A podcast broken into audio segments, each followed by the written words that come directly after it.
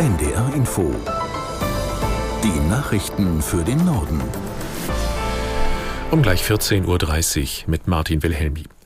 Die Feuerpause im Nahen Osten hält weiter. Heute sollen nach jüngsten israelischen Angaben 14 Geiseln der Hamas freigelassen werden, im Austausch für 42 palästinensische Häftlinge.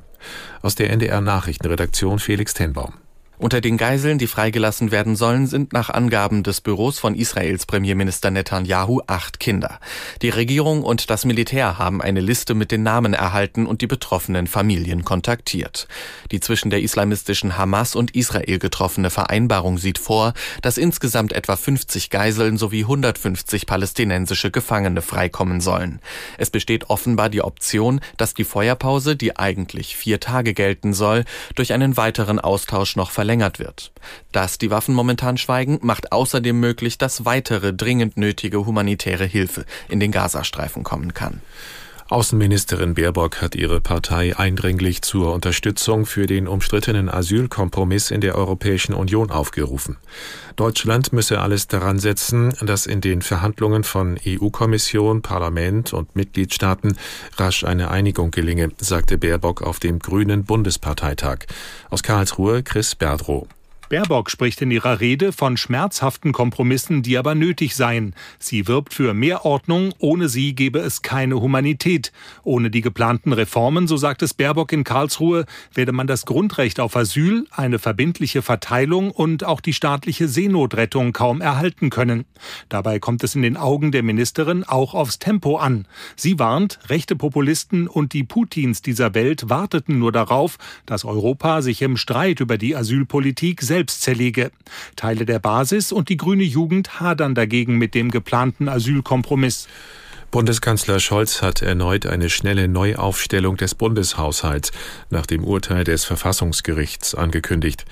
Wenn das Gericht gesprochen habe, gehe es nur noch darum, dass man in die Umsetzung kommt, sagte Scholz in seiner Rede auf dem Parteitag der Brandenburger SPD in Schönefeld.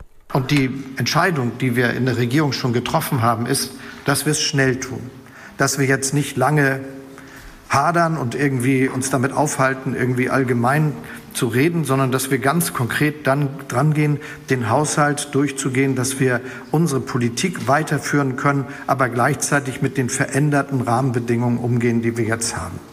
Und das ist auch das, was ich hier an zuversichtlicher Botschaft sagen werde. Bundeskanzler Scholz. Das Gericht hatte die Übertragung von Corona-Milliarden auf den Klima- und Transformationsfonds für unzulässig erklärt. Der Fahrgastverband Pro Bahn hat die GDL nach dem Abbruch der Tarifgespräche zu mehr Verhandlungsbereitschaft aufgefordert. Zuvor hatte Gewerkschaftschef Weselski die Gespräche für grundsätzlich gescheitert erklärt und neue Warnstreiks angekündigt. Pro-Bahn-Sprecher Schröder kritisierte im Deutschlandfunk das Verhalten der GDL. Diese trete sehr konfrontativ auf und breche Verhandlungen sehr schnell ab. Der EVP-Fraktionschef im Europaparlament Weber führt die CSU als Spitzenkandidat in die Europawahl. Auf einer Delegiertenversammlung in Nürnberg setzte die Partei Weber mit 96 Prozent auf Platz 1 ihrer Liste für die Wahl im Juni kommenden Jahres. Aus Nürnberg Julia Kammler. Zuvor hatte Weber in seiner Rede drei Themen gesetzt. Wohlstand erhalten, Frieden sichern und Migration regeln. Gegner im Wahlkampf Nummer eins, die rot-grüne Ideologie, die sich auch im Europäischen Parlament zeige und an der Realität zerbreche. Nummer zwei, die Freien Wähler, die bei der Europawahl bundesweit antreten und daher, so Weber, die bayerischen Interessen in Brüssel nur ungenügend vertreten können. Und Nummer drei, Neonazis, wie Weber Mitglieder der AfD nennt. Von denen dürfe man sich das beste Europa, das wir je hatten, nicht kaputt machen lassen. Irlands Premierminister Varadkar hat die Ausschreitungen in der Hauptstadt Dublin scharf verurteilt. Die mehr als 200 Randalierer hätten Schande über Irland gebracht. Aus London Christoph Prössel.